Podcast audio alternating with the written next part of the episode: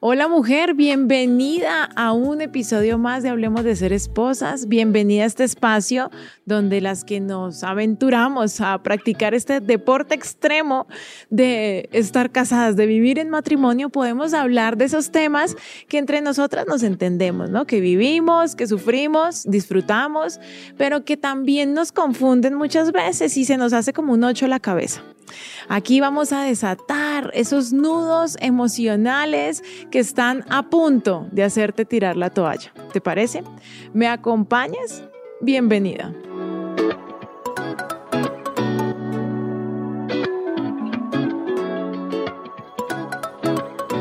Te he contado que llevo 17 años de casada. Bueno, voy a cumplir 17 eh, en esta Navidad, en este diciembre. Pero entonces yo viví con mi esposo año y medio antes de casarme, ¿no? Y fuimos seis meses novios, pero nos conocimos eh, tres años antes. O sea que estamos hablando como de 21 años, ¿cierto? De vivir con la misma persona, de conocerlo, eh, de convivir, de estar enamorados de pasar crisis, de pasarla rico también, y resulta que, bueno, hoy te voy a abrir las puertas no solo de mi casa, sino de lo más íntimo, de la habitación.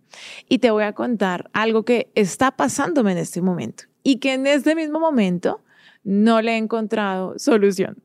Y es que imagínate que en 21 años mi esposo nunca roncó, o sea, jamás.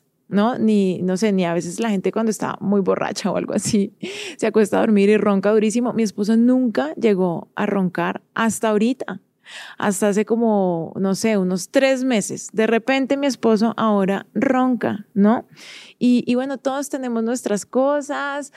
Tú vas a decir, ay, qué bobada, mi marido ha roncado toda la vida. Perfecto, ha roncado toda la vida, ¿cierto? Seguramente desde que eran novios, desde que lo conociste, pues lo conociste así.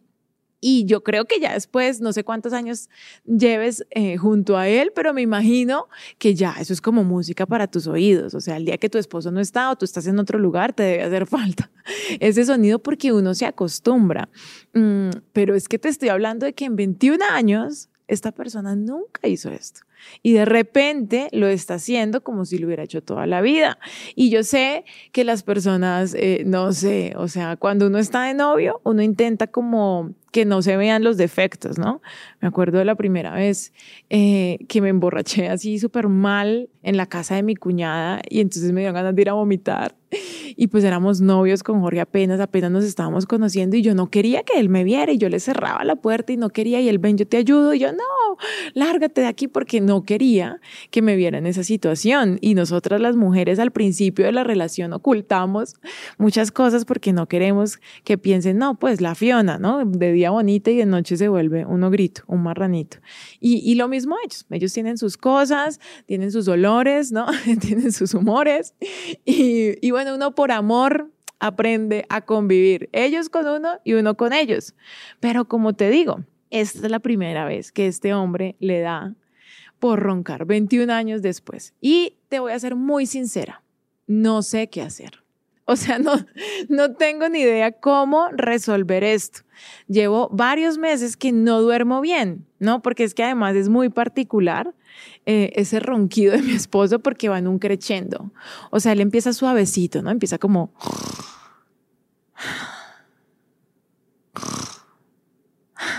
Así. Y luego se va subiendo, ¿no? Empieza y empieza a subir. Y entonces si estoy muy cansada, si estoy muy rendida, yo caigo profunda y no me doy cuenta. Pero si de pronto él se duerme primero o mi sueño está liviano, eh, entonces yo empiezo desde el principio, ¿no? Desde el primer sonidito suavecito, yo ya lo empiezo a escuchar y a mí ya me empieza a dar y yo ya no quiero y entonces yo ya lo empiezo a sufrir y ya me despierto y es muy chistoso porque no lo quiero hacer sufrir a él. Qué pereza que uno toda la noche estén ahí codiándolo, ¿no? Jalándolo y amor, acomódate. Y te digo, que no sé qué hacer, o sea, no sé si esperar hasta el sonido máximo y ahí pararlo, o si desde el principio decirle, hey, mira, por favor, deja dormir. Y de verdad que mm, es difícil, es difícil. Y tú sabes que la fórmula que siempre les digo, el lema de Hablemos de ser esposas es no te aguantes ni te divorcies, hay otro camino. Y es ahí donde el lema se pone a prueba en mi casa. Imagínate yo aconsejándote, ¿no? De cómo ser una mejor esposa, de cómo tratar con tu esposo, con tus hijos y peleando todas las noches con mi marido y agarrándome o no durmiendo bien todas las noches. Y te digo, la pregunta es, ¿me acostumbro? ¿O, o, qué hago? ¿Duermo en otro lugar? ¿Me voy de la cama o lo saco a él? Nosotros tenemos dos niñas y hace 12 años, o sea, la mayor tiene 12 años y la otra tiene 8, y nunca o sea, nunca las metimos en la cama cuando eran bebés. Ellas siempre durmieron en su cama y si queríamos dormir con ellas o nos necesitaban o estaban enfermas, nos íbamos hasta su cuarto. Porque me parece que la cama es ese lugar íntimo donde solamente lo debe compartir la pareja. Así lo veo yo en el matrimonio y así lo hemos vivido con mi esposo. Entonces, salirme de la cama o sacarlo a él eh, significaría romper algo, ¿no? Que nos une muy íntimamente.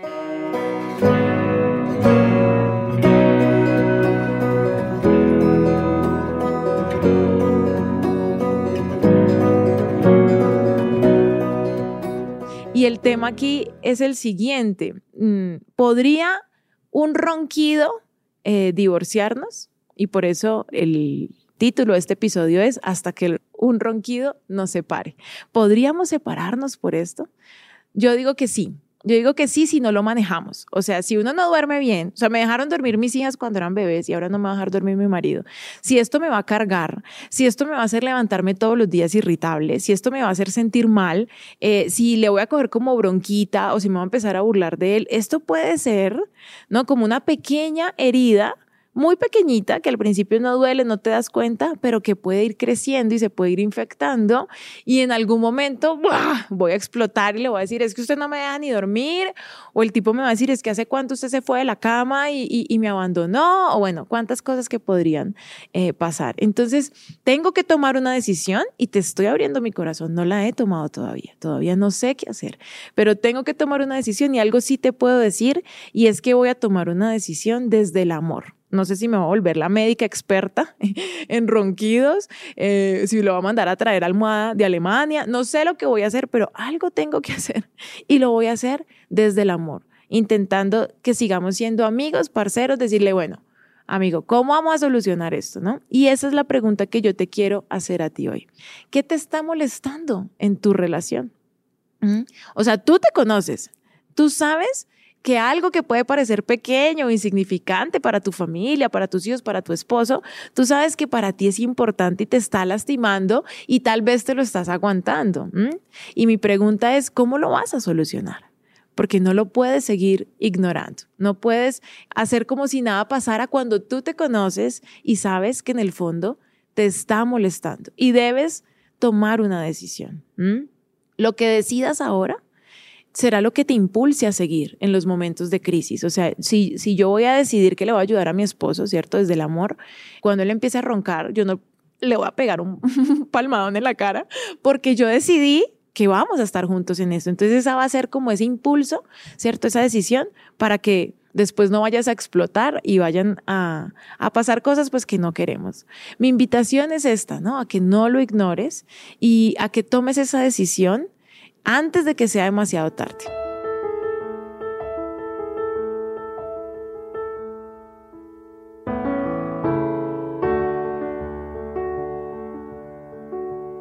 La gente toma decisiones hoy en día y muy fácilmente toma la decisión de divorciarse y está bien, lo hemos hablado, si esa es tu decisión, eres completamente libre, hay matrimonios que están tan rotos eh, que lo mejor sería, ¿no? Un divorcio. Pero si tienes un matrimonio bonito, si estás enamorada de él, si él está enamorado de ti y quieren seguir, pues tienen que aprender a solucionar las cosas. Imagínate que tengo una amiga que tiene una amiga y esa amiga tiene un grupo de amigas. Yo no la conozco, a la amiga de mi amiga ni, ni a las amigas de la amiga de mi amiga. ¿Sí? Tú me entiendes. No las conozco, pero mi amiga me estaba contando que su amiga le estaba diciendo que sus amigas se están divorciando, casi todas, o están en el proceso, ya se divorciaron y decía ella que ella también se va a divorciar. Y mi amiga le decía, pero ¿por qué si tu marido es súper querido? Ustedes siempre se han llevado súper bien, tienen un hogar bonito, los niños. Eh, ¿Cuál sería el problema? ¿Cuál sería esa razón por la cual te vas a divorciar? Y ella le decía, no, es que si todas mis amigas están divorciando, pues algo bueno debe tener. O sea, yo, es como lo normal, ¿no? Y por eso estoy pensando en divorciarme. Imagínate hasta dónde ha llegado, ¿no? Estas decisiones. Y entonces mi pregunta es, bueno, ¿y tú qué vas a hacer? ¿No? ¿Cómo vas a solucionar? ¿Qué decisión vas a tomar? Lo comparto para que veas eh, cómo se están dando las cosas. Tú sabes, cada día escuchamos más de divorcios, pero también comparto lo que está pasando para que veas que yo no tengo todo resuelto en mi casa y que pueden pasar, ¿no? Eh, pueden pasar cosas. Pero sí te puedo decir algo, ¿no? Lo que te decía ahorita, voy a tomar una decisión desde el amor y voy a, tomarla pensando en el bienestar de mi familia, lo que tenga que hacer. A veces toca poner en una balanza, ¿no? Como educar al cerebro y decirle, bueno, estos son los pro y son los contra. Y lo hacemos en el trabajo. O sea, yo puedo tener un trabajo donde mi jefe es una caca. El horario, ni se diga, es súper extenso. Yo paso más tiempo en mi trabajo que en mi casa. Pero tengo vacaciones junto a mis hijos. ¿No? Cuando ellos salen de vacaciones, yo también. O mi sueldo es genial. Entonces uno pone en una balanza y uno dice, bueno, voy a aprender a manejar el carácter de, de, mi jefe, por lo menos que el man haga lo que le haga, a mí no me afecte, yo cumplo con mi trabajo, voy a manejar el horario, ¿cierto? Voy a mirar cómo, cómo manejo esto porque realmente pues sí, hay unos contra, pero también hay unos pro. Y así creo yo que debemos hacer en el hogar. Siempre en todo lo que tengamos van a haber unos pro y unos contra. El tema es cuando ignoramos el contra y luego ese contra se va volviendo un monstruo gigante.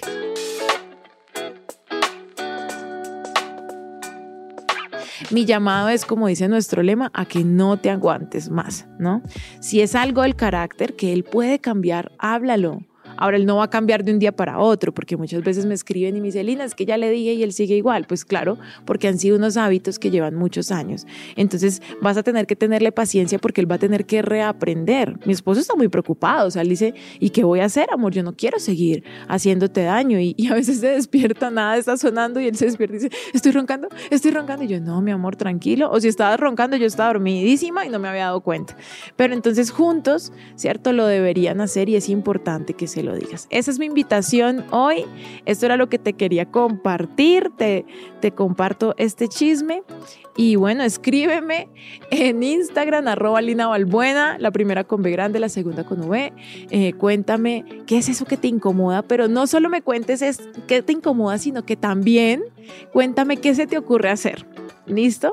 Y, y bueno, ahí nos vamos en el camino enseñando las unas a las otras y levantándonos y reconfortándonos. Y gracias por siempre estar aquí. Esta comunidad está creciendo y es gracias a que tú compartes lo que hacemos y a que lo pones en práctica y te das cuenta pues que funciona. Entonces, hasta aquí este episodio y recuerda, no te aguantes ni te divorcies. Hay otro camino.